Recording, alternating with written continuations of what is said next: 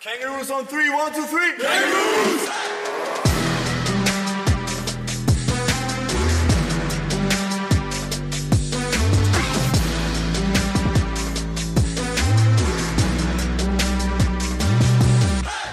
Hallo und herzlich willkommen zu Jump, dem Kangaroos Podcast in Kooperation mit dem Iserlohner Kreisanzeiger. Mein Name ist Kevin Kretzler und wie immer begrüße ich hier auf der grünen Couch ein Mitglied der Kangaroos, um euch den Verein und Spieler etc. ein bisschen näher zu bringen.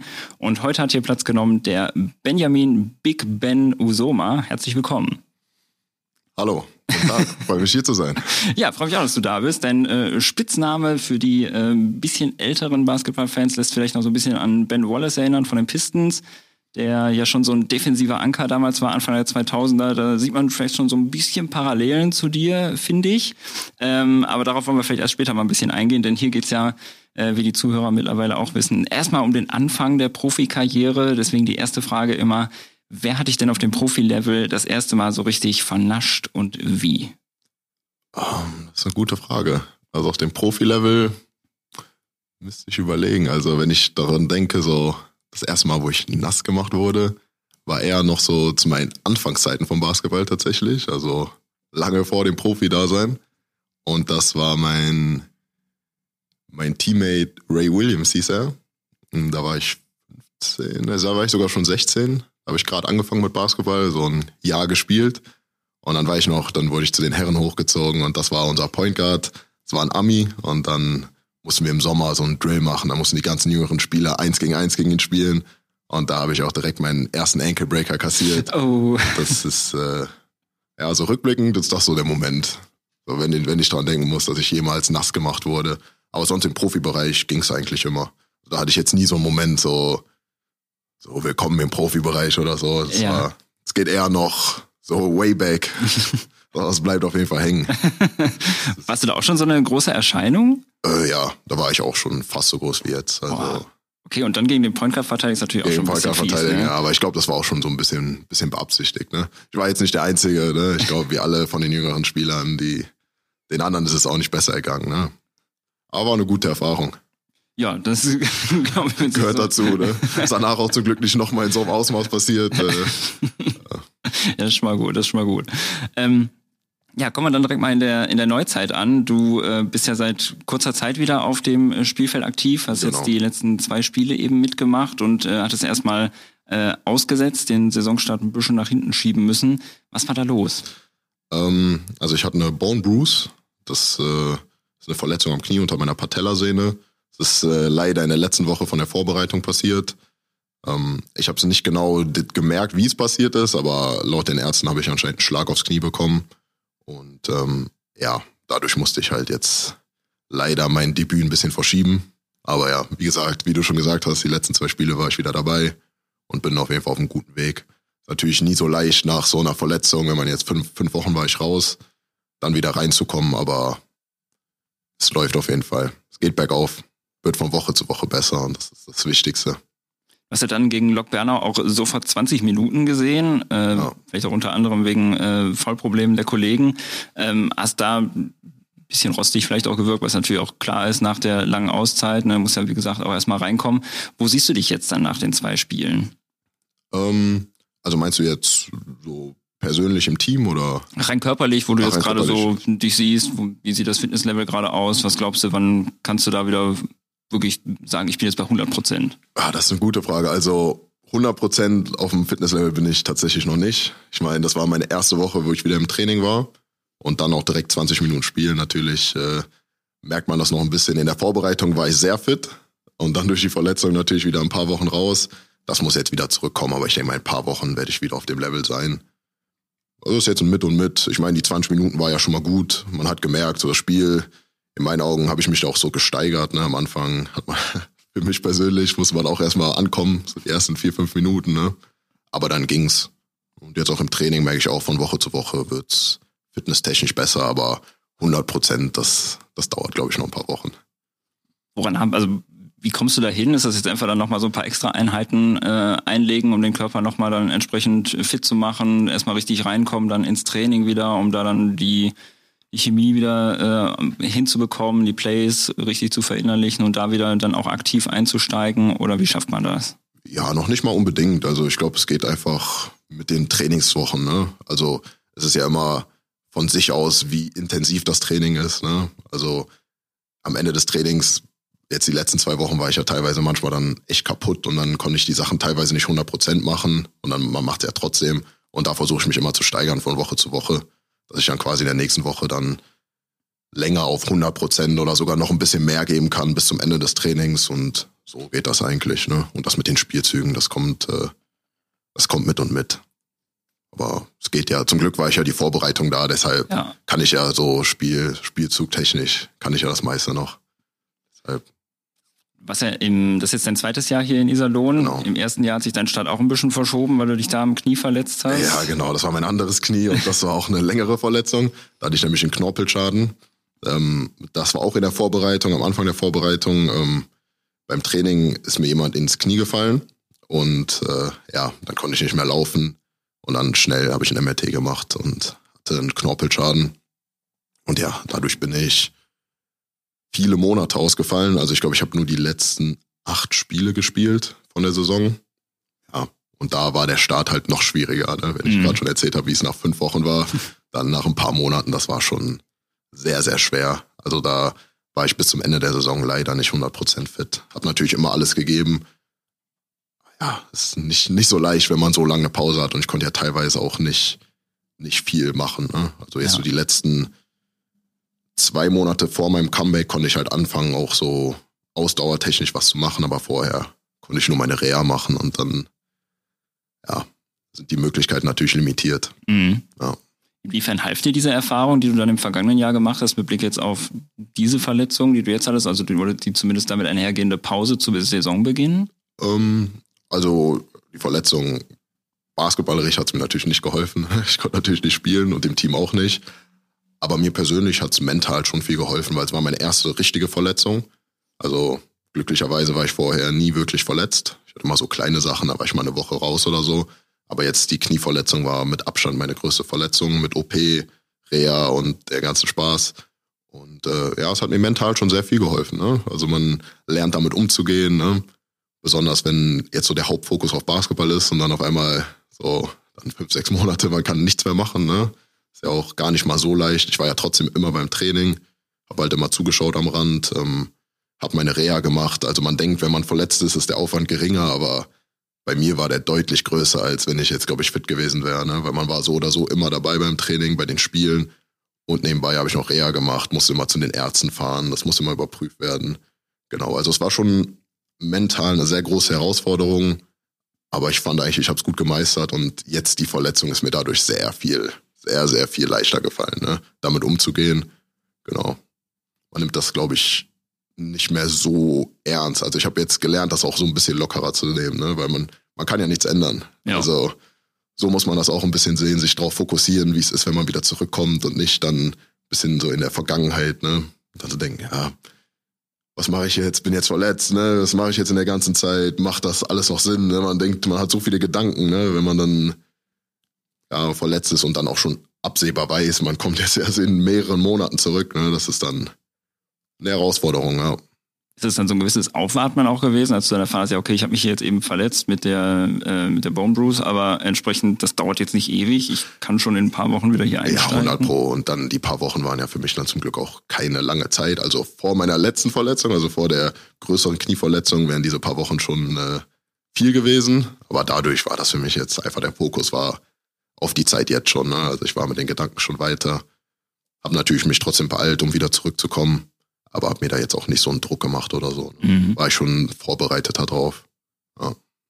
Jetzt sagtest du ja gerade 100 Prozent noch nicht, aber wird natürlich entsprechend angestrebt, dass du dann äh, auch ja. sehr bald Vollgas geben kannst. Was können denn die Fans von dir diese Saison erwarten? Weil im Trainingscamp in Luxemburg hast du ja schon gesagt, ja, zwei Blocks diese Saison müssten eigentlich drin sein pro Spiel. Ja, auf jeden Fall. Also defensiv will ich dem Team auf jeden Fall sehr helfen. Ich glaube, offensiv auf meiner Position, das kommt alles von selbst. Und ähm, ja, defensiv, also zwei Blocks. Ne? Ruben hat mich ja auch in Luxemburg schon gefragt. Genau. Zwei Blocks sollte schon noch immer das Ziel sein. Jetzt gerade bin ich noch dabei. Gucken wir mal, wie es in ein paar Wochen ist. Und äh, ja, das strebe ich auf jeden Fall an. Jetzt gibst du dem Team ja nicht nur eben körperliche Präsenz, Defense, sondern auch Erfahrung. Denn du hattest ja vorher in Düsseldorf gespielt und hast da dann auch den Aufstieg in die Pro A dann miterlebt. Genau. Ähm, nimm uns mal mit durch diese Zeit. Was geht einem da während der Saison durch den Kopf und dann auch hinterher, wenn dieses Ziel dann auf einmal geschafft ist? Ähm, ja, die Saison in Düsseldorf, also die Aufstiegssaison war schon eine sehr besondere Saison, weil wir ein super Team hatten. Also auch menschlich gesehen. Ich habe mich super mit dem Team verstanden. Aber um ehrlich zu sein, wir sind, glaube ich, 0-4 oder so gestartet, also mit vier Niederlagen.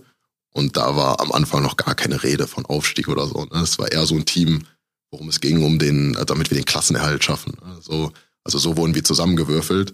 Und dann war es noch eine größere Überraschung, dass wir dann auf einmal aus dem Nichts angefangen haben zu gewinnen. Und dann hatten wir dann so zehn oder elf Siege am Stück, kamen in die Playoffs, haben jedes Spiel im Spiel drei gewonnen. Also war ganz verrückt, ne? Mit ganz Buzzerbeatern, da war alles dabei. Also es war schon jetzt nicht der übliche Aufstieg von so Teams, wo man sagt, ja, die müssen auf jeden Fall aufsteigen, die werden aufsteigen, so ungeschlagen. Ja, so war das bei uns gar nicht. Also es war, war ein Auf und Ab. War wirklich ein Auf und Ab da in Düsseldorf. War eine schöne Zeit. Ja, der Aufstieg, war so ein bisschen, war surreal, als wir dann aufgestiegen sind tatsächlich. Ne? Also damit hat echt keiner gerechnet. Was würdest du denn sagen, braucht man, um da oben hinzukommen? Hm. Also ich kann es natürlich jetzt nur mit der Düsseldorf-Saison vergleichen. Da, da würde ich halt sagen, auf jeden Fall Geduld. Wie gesagt, wir sind 0-4 gestartet. Ne? Wir hatten mit den schlechtesten Start, waren, glaube ich, der letzte Platz. Und ähm, sind einfach dran geblieben. Ne? Also wir haben uns nicht davon unterkriegen lassen. Unsere Teamchemie war weiterhin super.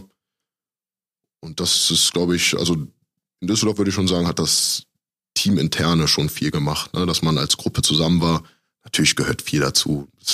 Ich würde sogar auch ein bisschen behaupten Glück, ne? weil wir hatten ja wirklich im Spiel drei im Halbfinale war das, ne, im Viertelfinale war das gegen Koblenz, die Favorit waren zum Ausstieg, die danach das ja auch aufgestiegen sind, hatten wir so einen ganz wilden Buzzerbeater von, äh, von unserem Mitspieler, der fast vom, von der Mitte des Spielfelds da noch irgendwie einen Dreier getroffen hat für den Sieg. Ne? Also das gehört natürlich auch dazu.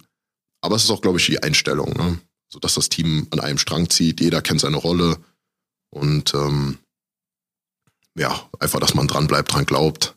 Das gehört auf jeden Fall dazu und sich auch nicht von so schlechten, schlechten Zeiten dann unterkriegen lässt und einfach immer weitermacht. Konstant weiterspielt, wenn man in Niederlage ist, abhaken, aufs nächste Spiel sich zu konzentrieren. Genau.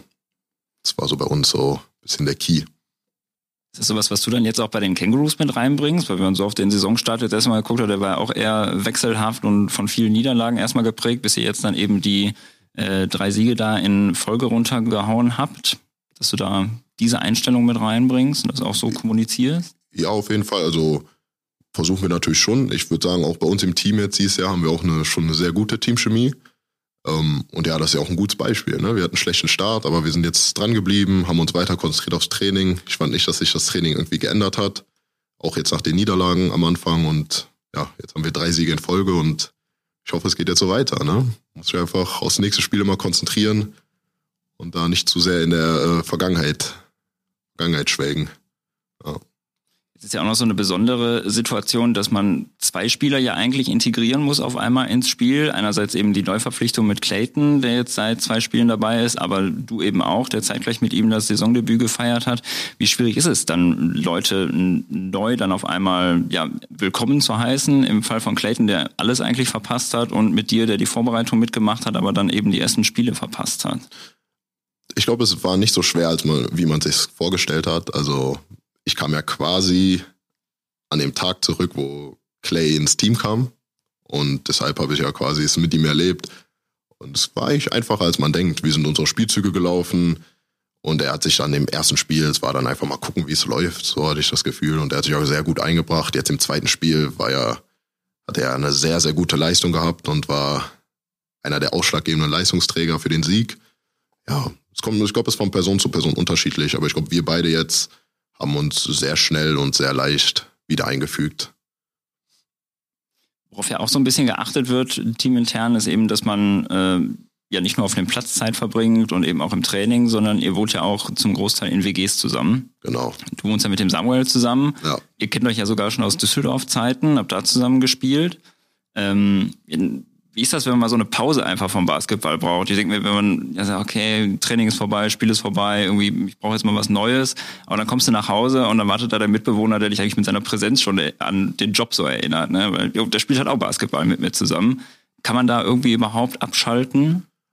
Ja, auf jeden Fall. Also ich persönlich schon, wenn ich jetzt im Zusammenleben mit Sam darüber nachdenke, weil wir sind auch, wir verstehen uns auch sehr gut abseits vom Basketball. Also wenn wir mal zu Hause sind am Training, wir können uns auch gut über andere Themen außer Basketball unterhalten. Also da habe ich jetzt nicht das Gefühl, dass ich, äh, dass ich ganz Zeit an die Arbeit erinnert werde, wenn ich zu Hause bin.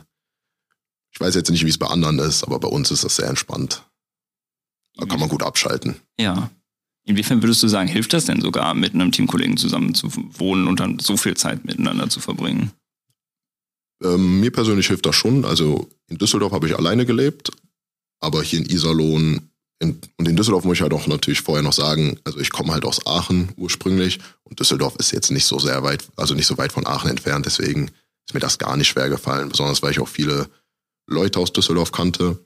Aber hier in Iserlohn ist das halt was anderes. Ne? Also in der Umgebung hier kenne ich eigentlich niemanden. Und dann ist das schon was, äh, was Entspanntes, wenn du dann natürlich auch jemanden äh, hast, der dann, mit dem du dann zusammen wohnst, ne? mit dem man auch noch abseits vom Basketball was machen kann, dass man jetzt nicht äh, hier ganz Zeit alleine ist. Ne? In Iserlohn gibt's ja jetzt auch, also für mich persönlich gibt's jetzt auch nicht so viel zu tun, abgesehen vom Basketball. Man hat ja auch sehr viel, man verbringt ja auch sehr viel Zeit mit dem Training. Und deshalb, ja, also wenn ich mich entscheiden müsste, würde ich, glaube ich, äh, also wenn ich mich entscheiden könnte jetzt im Nachhinein, ob ich allein wohnen, äh, äh, allein wohnen wollen würde oder in einer WG, würde ich mich wieder für die WG entscheiden. Geht ihr denn dann zu zweit auch irgendwie dann irgendwie nochmal was durch? Irgendwie Spielszenen, äh, ganze Spiele oder überlegt, wie ihr beide auch irgendwie zusammen ein bisschen mehr ähm, kooperieren könnt auf dem Parkett, wenn es heißt, irgendwie ein Picket Roll zusammenlaufen oder ein Two-Man-Game aufzuziehen oder sowas? Ähm, jetzt privat eigentlich nicht. Also wir schauen ab und zu die Spiele zusammen im Nachhinein. Aber jetzt persönlich, wir verstehen uns schon sehr gut, wie wir zusammenspielen. Also ich spiele ja schon ein bisschen länger mit ihm jetzt auch. Aber wenn, wenn irgendwas ist, dann, dann besprechen wir das auch schon beim Training. Ist jetzt nichts, was so mit nach Hause genommen wird oder so. Okay. Dann nimm uns doch mal mit durch so einen Alltag bei dir von morgens bis abends unter der Woche, wo jetzt mal kein Spiel stattfindet. Wie kann man sich den vorstellen als Fan? Um, ähm, bei mir ist es immer unterschiedlich. Also ich habe jetzt diesen, ähm, seit Oktober studiere ich wieder, wieder mein Studium angefangen. Um, ähm, deshalb ist der Alltag auch ein bisschen unilastig. Natürlich ist mein Hauptfokus auf Basketball. Also wenn ich jetzt so einen normalen Trainingstag, wir haben halt meistens Anfang der Woche immer morgens Training. Das heißt, ich stehe auf, frühstücke, gehe morgens zum Training, komme nach Hause, mache ein bisschen regenerativ was.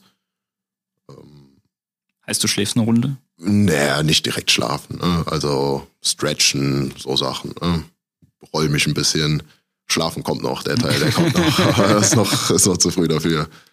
Genau, und danach esse ich meistens noch was. Also mein Frühstück ist immer sehr, sehr klein, damit ich Fokus aufs Training habe, weil ich bin nicht so jemand, der vorm Training viel essen kann. Ja, dann esse ich noch mal was. Danach mache ich meistens so ein bisschen organisatorischen Kram, mache ein bisschen Unisachen, je nachdem, was für ein Tag es ist. Ne? Und genau, danach koche ich meistens schon mein Mittagessen, esse aber meistens noch nicht, gehe dann schlafen. Dann ja, ich gehe jetzt auch nicht so lange schlafen, das ist mehr so eine halbe Stunde oder sowas. Dann esse ich, genau, dann mache ich eher sowas, dann chill ich ein bisschen, also eher freizeitmäßig. Kommt halt immer darauf an, wie es uni unimäßig aussieht, ne, wie viel ich zu tun habe. Aber ja, in der Regel entspanne ich dann noch ein bisschen und dann ist schon wieder Zeit für das Training abends. Ne. Dann, der Tag geht eigentlich sehr schnell vorbei, wenn ich mal so überlege. Also meine Tage gehen sehr, sehr schnell vorbei. Das Morgenstraining ist halt auch manchmal anstrengender, als man denkt, weil man hat halt die Belastung morgens, ist dann eh schon körperlich schon kaputt, ne? Und dann kommt das mit dem Schlafen automatisch, ne? Also man ist dann automatisch müde. Genau. Und dann ist abends Training. Und dann nach dem Training esse ich nochmal was. Dann gehe ich schlafen und dann fängt der Tag wieder von vorne an. Früh, relativ früh aufstehen, ne? Also ist ja immer eine Ansichtssache, was früh aufstehen ist. Ja. Aber äh, für meine Verhältnisse relativ früh aufstehen. 10 Uhr. Nein, nein, nein, da haben wir schon Training. Da haben wir schon Training, aber ich bin so immer um 8 Uhr. 8 Uhr stehe ich auf. Ne? Man geht ja auch immer später schlafen, weil wir haben ja bis 10 Uhr Training, bis man zu Hause ist. Ne? Es ist halb elf, elf. Dann isst man noch was und bis man dann nach, also noch Also an sich bin ich auch gar kein Fan davon, so kurz vor dem Schlafen zu essen, aber das ergibt sich halt dann mit den Trainingszeiten. Ne? Genau. Deswegen gehe ich auch erst spät schlafen. Gibt es da dann irgendwie nochmal einen unterschiedlichen Fokus zwischen dem Training am Morgen und am Abend oder wiederholt sich das eigentlich? Ja, das ist ein komplett anderer Fokus. Das Training morgens ist eher so individuell. Ähm, genau, es ist individuell bezogen und abends ist immer das Teamtraining. Ja. Wie ändert sich dann dein Tagesrhythmus, wenn ihr ein Spiel habt? Ähm, an einem Spieltag ist mein Tagesrhythmus schon komplett anders, weil dann gibt's keine Uni für mich zum Beispiel. Ne? Dann ist mein Fokus voll auf Spiel natürlich. Ähm, wir haben morgens dann immer Werf, also werfen, Shootaround. Dann werfen wir eigentlich nur ganz entspannt. Danach komme ich nach Hause, esse, ähm, lege mich dann kurz hin, dann koche ich, bereite mein Essen schon vor dem Spiel vor. Ich muss nämlich echt schon eine Weile vor dem Spiel essen. Ja, und dann gehe ich nochmal alle Sachen durch. Ne? Wir haben ja so teilweise Scouting von den Gegnern und das schaue ich mir dann alles an und bereite mich schon auf das Spiel vor und dann ist es schon fast Zeit zum Spiel zu fahren. Also durch das, durch das Werfen immer vorher geht der Tag, also ist das Spiel immer schon sehr nah. Ja. Man steht früh auf, ne, dann 10, 11 Uhr werfen, dann nach Hause kommen, essen und so, dann kochen, das alles äh, nimmt schon viel Zeit und dann kommt schon das Spiel. Ja. Deshalb ist schon ein anderer Tagesablauf.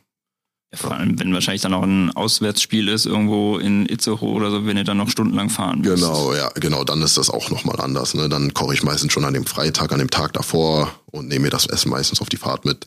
Oder also es kommt drauf an, wie weit die Fahrt ist. Ne? So Herford ist jetzt nicht so weit, Itzehoe ist ja immer noch mal was anderes. Das sind ja die längeren Fahrten. Ja. Ja. Ähm, wenn wir beim Thema Essen gerade schon sind, wie sieht denn so eine Ernährung von dir dann aus? Weil ich schätze mal, du achtest da sicher auf einiges. Ja, also ich würde jetzt nicht sagen, dass ich der bin, der sich am besten ernährt, aber auch nicht der, der sich am schlechtesten ernährt. Ne? Hm. Worauf ich achte, ich versuche halt generell immer gesund zu essen. Hm. So Fleisch, also ich bin schon Fleischesser, aber guck, dass ich nur so drei bis viermal in der Woche Fleisch esse. Es ist meistens immer Hähnchen. Hm. Aber ansonsten so was heißt drauf achten? Ich würde schon sagen, dass ich gesund esse, jetzt nicht so viel Zucker esse und so. Aber ich bin jetzt nicht jemand, der so einen kompletten Ernährungsplan hat und sich diszipliniert dran hält. Aber ich versuche schon gesund zu essen, dass ich mich einfach gut fühle, beim Training gut fühle und ähm, das, das ergibt sich, glaube ich, auch von selbst. Also ich kann mir nicht vorstellen, dass es viele gibt, die sich jetzt so richtig schlecht ernähren, weil sonst wird das Training auch gar nicht funktionieren. Ne? Mhm. Also man kann jetzt, es gibt bestimmt Ausnahmen, aber ich persönlich könnte jetzt nicht äh, irgendwie Fastfood essen und dann drei Stunden später trainieren. Ne? Also da sollte man schon drauf achten, dass es was Gesundes ist. Muss nicht immer gesund sein, aber es muss jetzt einfach, soll jetzt einfach nicht so mega ungesund sein. Also ich esse viele Reis, Nudelgerichte, genau sowas. Ja. Gibt es denn da trotzdem mal so einen Cheat Day, wo du sagst, so, und jetzt? Ja, natürlich, das gibt's auf jeden Fall. Das sind dann oft immer die Tage nach dem Spiel, ne? Manchmal Samstag nach dem Spiel oder sonntags, ne? Also das gibt's bei mir auch. Was wird da dann reingeschaufelt? Gibt es da dann doch Fast Food oder wie sieht da ah, dein Tag aus? Ja, Fast Food gibt schon manchmal, ne? Dann vielleicht so nach dem Spiel oder so. Aber auch eher selten. Also ich bin jetzt nicht so mega der Fast Food Gänger, ne? Aber sonst gibt's halt, so, mache ich mir manchmal auch so selbst Burger oder sowas, ne? Das gehört auch dazu sonst am Sonntag, ne? Ja. Aber ich glaube, mit der Ernährung ist halt auch immer so ein Ding, das ist, glaube ich, bei jedem individuell. Es gibt auch also ich habe auch schon Spieler erlebt, die sich so schlecht ernährt haben, aber immer fit waren, auch körperlich sehr fit waren. Ne? Das ist bei jedem, das ist wirklich bei jedem unterschiedlich. Aber ich bin schon jemand, ich muss mich halbwegs gut ernähren, damit es bei mir überhaupt läuft. Ne? Ja. Du bist ja jetzt schon eine körperliche Erscheinung auch, ne? Spielst ja auch eine sehr körperbetonte Position auf Center. Ja. Ähm, klar, andere Positionen, da kannst du natürlich auch mal zur Sache gehen, jetzt als äh, Guard, Flügel, wenn du in die Zone ziehst und dir da ein bisschen was einfängst oder irgendwie um Blöcke läufst in der Verteidigung oder sowas. Aber du bist ja schon immer beim Korbleger, beim Dank, beim Ausblocken, beim Rebounden, da ja. merkst du ja immer schon ein bisschen was. Ähm, wie bereitest du deinen Körper darauf vor, dass du das nicht nur in dem Moment wegstecken kannst oder über zehn Minuten hinweg, sondern eben auch über lange Strecken im Spiel und auch über die ganze Saison hinweg? Weil ich denke mir, das ist ja schon ziemliche Strapaze, die du da deinem Körper immer wieder aussetzt. Ja. Ähm, man gewöhnt sich dran, ne? Also ich spiele ja schon immer die Position und mir macht auch Spaß, ne? Das ist, äh, Position passt auch voll zu mir. bin auch jemand, der gern körperlich spielt.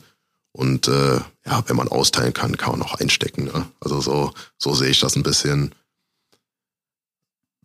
Es ist schon sehr anstrengend, es ist anstrengender als man denkt. Also manchmal dieses körperliche, ne, dieses Rumgerangel ist manchmal anstrengender als jetzt äh, einmal hoch und runter zu sprinten. Also das ist für mich auch ein sehr anstrengender Part.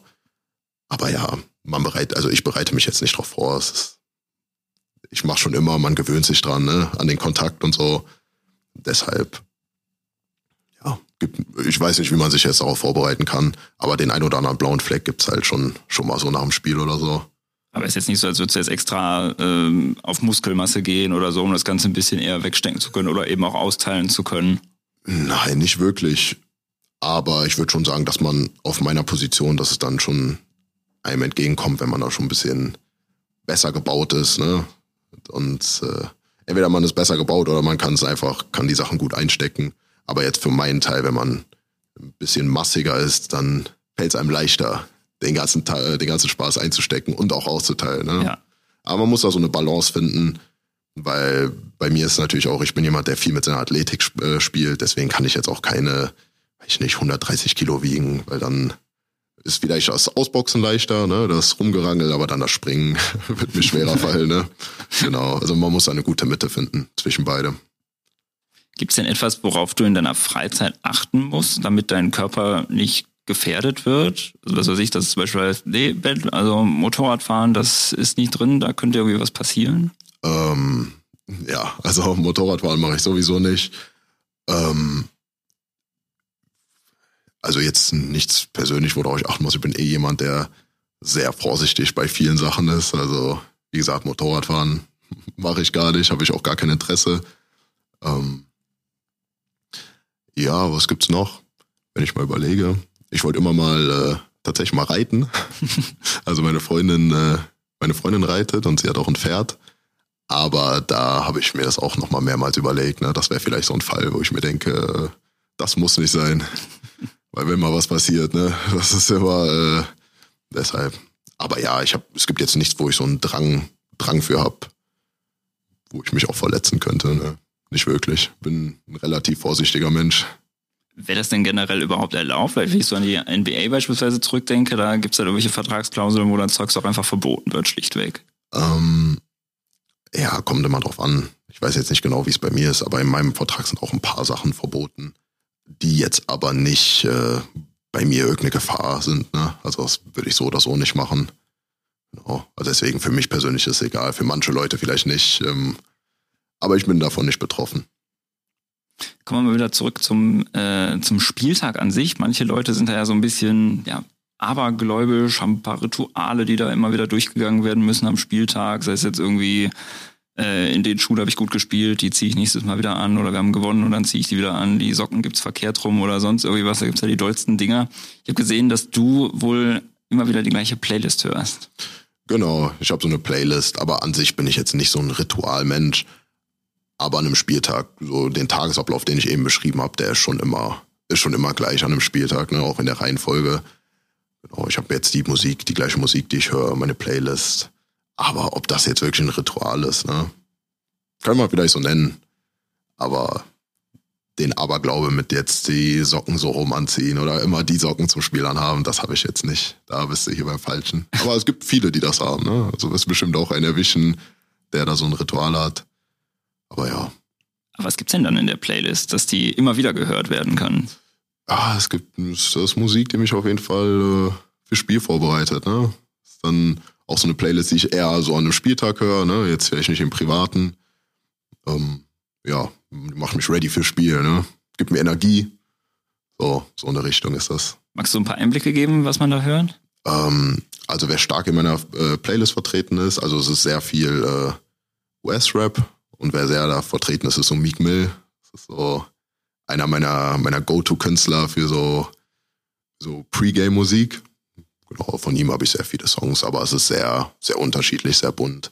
Aber er ist da immer gut vertreten. Das ist halt der Musik, die mich gut motiviert vom Spiel. Jetzt hörst du das, also hörst du es dann beispielsweise in der Kabine oder so und dann kommst du ja raus und dann ist erstmal richtig viel Brimborium, man macht sich erstmal warm, dann werden die Spieler wieder vorgestellt. Also bis man dann ja wirklich zum Tip-Off kommt, vergeht ja dann auch wieder einiges an Zeit. Wie schafft man es denn dann in diesem Mindset überhaupt zu bleiben, wo du ja gerade sagst, die Musik macht mich ready fürs Spiel, dass du dann auch in diesem Modus bleiben kannst?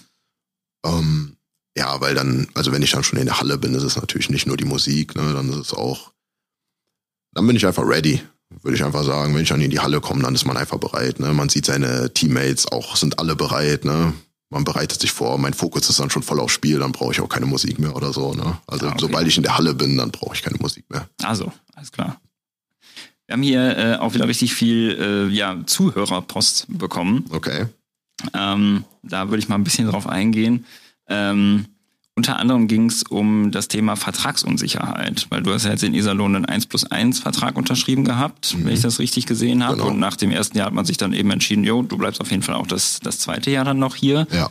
Ähm, inwiefern ist sowas ständig im Hinterkopf, dass man ja weiß, irgendwie spiele ich jetzt halt auch für den nächsten Vertrag, aber ich darf jetzt hier auch nicht zu sehr aus der Rolle fallen, äh, weil ich sage, ja komm, ich muss jetzt irgendwie 20 Punkte machen, um mich äh, für den nächsten Vertrag zu empfehlen. Ähm, welche Rolle spielt das im Hinterkopf die ganze Zeit, wenn man weiß, ah, irgendwie weiß ich noch nicht so genau, wie es jetzt hier nächstes, in der nächsten Saison weitergeht? Also das mit dem Vertrag, das ist ja immer so eine Sache. Bei mir persönlich ist das so, in der Saison ist es jetzt nie so krass in meinem Kopf. Also ich bin jetzt nicht so jemand, der so jedes Spiel denkt, oh, ich muss jetzt so und so performen, sonst äh, werde ich nächstes Jahr keinen Vertrag bekommen oder sowas. Aber so gegen Ende der Saison natürlich macht man sich Gedanken darüber. Ne? Aber ich denke mir halt immer, ich persönlich so kenne meine Rolle. Es ist wichtig, dass man seine Rolle kennt. Und man macht lieber das, was man, was von einem erwartet wird, anstatt jetzt so zu versuchen, da herauszustechen und dann dann geht's meistens eh schief, wenn man jetzt auf Krampf irgendwie mit Hintergedanke, ich muss das jetzt für meinen Vertrag tun, ne? damit hilft man seinem Team nicht, damit hilft man niemandem. Also muss man lieber versuchen, das zu machen, wofür man da ist, was man gut kann sich darauf zu fokussieren. Es ist vielleicht auch nicht verkehrt, wenn das so ein bisschen der Ansporn ist, die Motivation, solange es in einem Rahmen bleibt. Ne? Ich glaube, jeder Spieler, zumindest in unserem Team, wurde für eine bestimmte Rolle geholt. Und solange man das, da sich darauf fokussiert und das macht, dann, dann ist das schon vernünftig. Ne? Also dann sieht es ja auch schon gut aus. Und man gewinnt auch als Team. Am wichtigsten ist halt, dass man gewinnt. Ne? Ja. Also wenn du wenn du bei einem Absteiger spielst und 20 Punkte im Schnitt machst oder bei einem top platzierten Team und da vielleicht nur 10 Punkte machst, so als Vergleich, dann bist du halt viel interessanter, wenn du 10 Punkte machst, aber dein Team auch erfolgreich ist. Ne? Ja. Das darf man dann auch nie vergessen. Ja. Also natürlich der persönliche Erfolg ist schon wichtig, aber ich glaube, man muss halt so eine Balance finden zwischen Teamerfolg und persönlichem Erfolg. Ist manchmal nicht so leicht, ne? Es hört sich, ist leichter gesagt als getan. Aber ja, das sollte dann schon das Ziel sein. Aber generell so Vertragsangst war bei mir bis jetzt noch nicht da. Ne? Klar, man macht sich immer Gedanken am Ende der Saison, aber es kommt so, wie es kommen soll. Ne? Darf man sich jetzt auch nicht zu viel Druck machen. Das klingt erstmal entspannt. Ja. Die Frage, die auch aufgestellt wurde, war, wie bist du überhaupt zum Basketball gekommen? Ähm, ja, gute Frage. Also ich habe ja sehr spät mit Basketball angefangen. Ich war Fußballer ich habe sehr, sehr lange Fußball gespielt. Auch mit der Größe? Äh, jein. Also jetzt noch nicht, nicht mit dieser zwei Meter plus Größe. Aber ich habe halt mit drei Jahren angefangen, bis ich 13 war. Und da war ich auch schon so 1,80 oder so. Ne? Dann habe ich mit Fußball aufgehört wegen ja eher gesundheitlichen Gründen. Also ich hatte äh, so Heuschnupfen, so Asthma, als ich ein Kind war und das so eine Gräserallergie, also es wurde ausgelöst durch Gräser, Pollen und so. Dann konnte ich halt nicht mehr richtig Fußball spielen, weil ich dann immer, ich bin einmal hoch und runter gelaufen und dann war ich schon K.O. Ähm, genau, dann habe ich mit 14 nichts mehr gemacht. Und dann habe ich halt schon gemerkt, das hat mir sehr gefehlt. Und dann dachte ich, okay, ich muss jetzt einen Hallensport machen. Von 14 bis 15 bin ich mega gewachsen. Also ich bin über 20 Zentimeter gewachsen von 14 auf 15 und dann war ich auf einmal fast so groß wie jetzt. Und ähm, ja, ich habe schon immer früher gerne Basketball gespielt, so draußen mit meinem größeren Bruder. Und der hat mir dann vorgeschlagen, ja, versuch mal Basketball zu spielen. Ne? Und äh, da hatte ich am Anfang nie so wirklich Bock drauf, tatsächlich. Aber da haben die, hat er mich mal überredet, dann ist er mit mir zum Basketballtraining gefahren. Mit 15 war ich da, genau. Und dann beim ersten Training, es hat mir direkt Spaß gemacht. Ne? Ich habe gemerkt, das ist genau das, äh, worauf ich Bock habe. Ne? Durch meine Größe hatte ich natürlich da schon gute Veranlagerungen für, aber mir hat's auch Spaß gemacht nie wirklich so mit der Ambition, äh, dann Profi zu werden, sondern mir hat es einfach Spaß gemacht. Und dann war ich jeden Tag in der Halle und dann fing das so an. Ne? Mit 15 hatte ich natürlich auch viel aufzuholen. Ja, aber da ich es sehr gerne gemacht habe, war ich halt auch jeden Tag in der Halle und dann, dann fing es von da aus an. Ja, in meinem Heimatverein, also das, äh, wir haben da Oberliga gespielt, ne? Es war, war ein kleiner Verein. Mhm.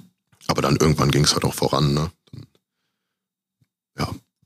Also, wenn du jetzt noch meinen Werdegang wissen willst, ne, dann bin ich äh, mit 18 bin ich dann direkt von der Oberliga in die erste Regionalliga gekommen, nach Deutz. Genau, durch einen alten Teammate von mir. Der hat da auch Probetraining gemacht und die brauchten unbedingt noch ein Center. Und dann bin ich dann dahin gefahren, nach Köln. Es hat gepasst und dann habe ich in der ersten Regionalliga gespielt. Drei, drei Jahre genau. Und ja, dann bin ich schon nach Düsseldorf. Genau, nach meinen zwei Jahren, anderthalb Jahren Düsseldorf, bin ich dann nach Iserlohn gekommen. Also ging sogar ganz schnell. Ja. Jetzt hast du gesagt, es war unglaublich viel natürlich auch aufzuholen, ne? weil ja. manche fangen echt schon im, im kleinen Alter genau. an und zocken da rum. Ähm, auch wenn du da jeden Tag dann in der Halle warst, wie kann man sich das vorstellen? Dass du, was für ein ja, Training wartet da auf dich, um dann so schnell so viel aufzuholen? Ja, es waren halt sehr viele Informationen. Ne? Also es ist schon, schon sehr, sehr viel, weil es waren natürlich alle mir sehr weit voraus. Aber ich habe es halt oft immer weggemacht durch meine Athletik, dann irgendwann durch meinen Körper und habe mich dann halt auch auf die Sachen fokussiert, die ich halt gut kann. Ne? Klar hat man dann ein paar Sachen übersprungen, was natürlich dann auch nicht so gut ist, aber mir war es wichtiger, die Sachen, die ich gut kann, dass ich mich darauf auch fokussiere und dadurch bin ich auch hochgekommen. Also hätte ich mich jetzt auf mein Ballhandling konzentriert äh, dann und hätte gesagt, okay, ich will jetzt doch Guard werden, dann wäre ich jetzt wahrscheinlich nicht hier. Ne? Also dann habe ich mich lieber auf die Sachen fokussiert, die ich gut kann. Ja, und das hat dann auch äh, Früchte getragen. Aber als Center ist natürlich immer so, natürlich macht schon Sinn, wenn du auch früh anfängst, auf jeden Fall, ne, um die ganzen Grundlagen zu können. Aber es ist natürlich einfacher dann später raus, weil dann kommt das Körperliche, kommt ja sowieso erst später bei den meisten, ne? mit ja. 18, 19. Es gibt immer Ausnahmen, aber dadurch konnte ich da immer gut mithalten die Fans auch interessiert hat, war, wie ist es für die Kangaroos zu spielen und was bedeutet das dir? Um, ähm, ja, wie ist es? Also ich fühle mich hier sehr wohl in Iserlohn. Ne? Also es ist ein super Verein, ist sehr familiär. Also im Vergleich jetzt äh, zu den anderen Vereinen ist es natürlich schon was anderes. Also jetzt seit meiner Profikarriere natürlich in, in Düsseldorf war es schon anders. Ne? Also der Verein hier ist schon sehr, sehr familiär. Alles sehr, sehr eng zusammen, eng verbunden. Und ähm, ja, es gefällt mir sehr hier. Ich spiele sehr gerne hier. Ähm, wünsche, ich hätte letztes Jahr auch mehr spielen können, aber ich versuche das jetzt diese Saison natürlich nachzuholen. Und ja, was es mir bedeutet, ähm, ja, gute Frage, ne? Was bedeutet es mir? Ich will natürlich hier für den Verein Gas geben. Ich will mit dem Verein das Bestmögliche erreichen und äh, ja, das ist das Ziel von mir, von unserem Team. Deshalb wollen wir da auf jeden Fall Gas geben und äh, auch was zurückgeben. Ne? Dadurch, dass die Fans auch immer da sind. Letzte Saison waren die Fans auch immer da. Und das hat mich auch sehr beeindruckt. Ne? Also wir hatten ja auch letzte Saison teilweise nicht so gute Zeiten, ne, wo wir auch relativ viel verloren haben. Und die Fans waren trotzdem immer da. Und das äh, hat dann natürlich auch schon Eindruck hinterlassen. Ne? Deswegen will man jetzt auch diese Saison viel zurückgeben. Ja, und das ist das Ziel. Die nächste Frage fand ich ziemlich knuffig. Wer ist dein bester Freund in der Mannschaft? Ähm, bester Freund. Also ich verstehe mich, ich verstehe mich natürlich mit allen gut. Ne? Ähm, so einen besten Freund an sich habe ich jetzt nicht im Team, aber natürlich Sam, ne, mein Mitbewohner, mit ihm verstehe ich mich sehr gut. Äh, mit Matze, Matthias Groh verstehe ich mich auch sehr gut, aber generell, ich bin eigentlich jemand, ich verstehe mich mit allen sehr, sehr gut. Ne? Da jetzt einen besten Freund rauszufiltern, ist vielleicht ein bisschen schwierig, aber ja. Was ich auch ganz geil fand, ähm, du hast mal gesagt, der Dreierwettbewerb ist nicht unbedingt dein liebster Drill. Ähm, jetzt hast du im ersten Spiel seit deiner Rückkehr aber durchaus auch schon einmal den Touch gezeigt aus der Mitteldistanz. Also ja. Also die Klinke ist schon so ein bisschen da. Und deswegen äh, kam hier die Frage, äh, wann kommt der erste Dreier? Das ist eine gute Frage, ne? Das äh, muss man sich mal überraschen lassen. Ich weiß nicht, jetzt ein Datum zu nennen wäre wahrscheinlich schwierig, wenn, wenn mein Coach das jetzt hört. Aber in der Vorbereitung habe ich einen Dreier genommen und getroffen. Ne? So. Deshalb äh, warten wir mal ab. Mal schauen. Aber natürlich ist mein Fokus mehr so auf den äh, Midrange-Wurf, weil das ist schon das, was ich in meinen Augen sehr gut kann. Aber wer weiß, muss man sich vielleicht überraschen lassen. Ist das denn irgendwie mal geplant, langfristig den Dreier mit ins Arsenal zu nehmen oder siehst du dich da mehr so eben in der Zone bängen und eben den Mitteldistanzwurf anzubringen? Ja, irgendwann vielleicht, aber das jetzt ist das gar nicht eingeplant. Das ist auch kein Teil von meinem, von meinem Spiel und ich glaube, ich muss erstmal die Sachen verbessern, so die einfachen Sachen verbessern, bevor ich an dran denke, Dreier zu werfen. Also, also jetzt konstant Dreier zu werfen, ist jetzt erstmal nicht mein Ziel. Ja. Irgendwann vielleicht. Ähm, du hast es gerade auch schon mal so ein bisschen angesprochen, dass du jetzt eben dein Studium wieder aufgenommen hast. Genau. Und äh, es interessierte die Zuhörer auch, was du, äh, wie du dich auf dein Leben nach dem Basketball vorbereitest. Also was ist denn da geplant? Was studierst du gerade? Wohin soll es denn später mal gehen? Ähm, ich mache gerade meinen Master im Bauingenieurwesen. Ähm, ich habe meinen Bachelor vor jetzt fast zwei Jahren abgeschlossen und habe dann ja erstmal nur Basketball gespielt und mich jetzt entschieden, nebenbei meinen Master anzufangen. Natürlich ist mein Hauptfokus auf Basketball, aber nebenbei halt, ne, da man halt tagsüber auch ein bisschen die Zeit hat, dass ich da nebenbei meinen Master mache. Ist natürlich aufwendig, aber ich denke mir, das wird sich irgendwann auszahlen. Der Master ist zum Glück nicht so lange. Und ähm, ja, genau, mein Ziel danach ist halt so in dem Bereich. Ne? Also ich mache, ähm, studiere halt Bauingenieurwesen, wie schon gesagt, mit Schwerpunkt Baubetrieb und in die Richtung äh, Bauleitung, sowas. Ist schon mein Interesse. Aber mal schauen, was nach Basketball ist. Aber ein paar Sachen sind schon geplant. Kannst du dir vorstellen, dem, Basketball noch treu zu bleiben? In einer Trainerrolle beispielsweise? Ähm, also ich denke mal auch nach meiner Profizeit werde ich auf jeden Fall noch Basketball spielen. Aber Trainer jetzt so nur Trainer zu sein, das kann ich mir nicht vorstellen. Jetzt noch nicht. Vielleicht kommt es mit dem Alter, aber jetzt gerade gar nicht. Also ich bin, ja, ich bin, glaube ich, auch mehr ein Spieler als ein Trainer. Auch von meinem Charakter her. Schreiß alle zusammen. Ja, nee. genau das eher nicht, ne? Also da, glaube ich, braucht man auch jemanden, der dann doch ein bisschen äh, vokaler ist. Ne? Ja. Ähm, wir fragen ja auch immer nach, der, nach einer Top 5, die so ein bisschen spielerbezogen ist. Jetzt haben wir gerade schon festgestellt, du bist mehr so die, die Präsenz halt auch in der Zone, der sich in der Defensive da auch richtig geil reinhängt. Deswegen würde mich mal interessieren, wer sind so deine Top 5 All-Time Big Man Defender? Big Man Defender. Okay, jetzt so überall, ne? Aus jeder, Ja. jeder Liga. Ähm, muss ich mal kurz überlegen, ne? muss ich die auch in irgendeine Rangliste bringen oder einfach fünf nennen? Jetzt? Einfach fünf nennen. Okay, dann für mich auf jeden Fall Shaquille O'Neal. Ist äh, für mich immer ein krasser Spieler gewesen, besonders auf meiner Position. Ne? Es war immer sehr verrückt, ihn zu sehen. Besonders er war so einer von den Ausnahmen, jemand, der sehr schwer war körperlich, aber trotzdem noch springen konnte. Ne? Das war ja das, was ich eben gesagt habe, dass es eigentlich eher nicht möglich ist, aber für ihn war es möglich. Ähm, Shaquille O'Neal, dann noch äh, Hakeem Olajuwon. Er auf jeden Fall als Defender. Aber beide Spieler natürlich auch offensiv, ne? Ja. Also defensiv und offensiv, ne? Ähm, dann habe ich noch tatsächlich äh, Dennis Rodman für mich auch persönlich, ne? Als sehr undersized Big Man. Aber er hat schon immer sehr schlau gemacht, ne? Verrücktes Rebounding. Auch teilweise, wie er Leute im Post verteidigt hat, ne? Er hat mehr so durch durch Hustle und Intelligenz gespielt, als jetzt durchs Körperliche, weil natürlich körperlich war immer schwer bei ihm jetzt gegen jemanden, der seven foot ist, aber er hat sehr smart gemacht. Ähm, wen habe ich noch? Vielleicht überlege ich mal jemanden aus der Neuzeit. Wen hat man da noch? Ähm, ja, die meisten, die meisten Big Men sind natürlich sehr, ähm, sehr offensivlastig. Ne? Heutzutage Jetzt schon, heutzutage, ja. weil ich überlege gerade, ob mir jemand von heute einfällt, aber das ist gar nicht mal so leicht. Ähm, gute Frage. Ich muss sagen, wer auch ein guter Verteidiger ist auf Big Man, der, ich weiß jetzt nicht, ob er in meiner Top 5 ist, aber von heutzutage ist Draymond Green, wenn wir jetzt schon gerade bei Dennis Rodman waren, ne, eher so einer von den, von den unüblichen, ne, der Ja. jetzt noch nicht mal richtig ein Big Man ist, aber immer die Big Man verteidigt. Ja. Das ist natürlich äh, fällt natürlich auch auf. Aber wen haben wir noch? Stimmt, und Dwight Howard habe ich auch noch, ne, zu seiner Prime. Stimmt, das war ein sehr krasser, Stimmt. sehr, sehr krasser Shotblocker. Ja. Ja. Genau, und das war jetzt, ich, alle, die ich jetzt aufgezählt habe, waren jetzt eher von meiner Generation und jetzt von der jetzigen Generation, also jetzt die ganz alten, ne, habe ich Ja, dann klar, natürlich, also- habe ich dann natürlich jetzt rausgelassen, ne.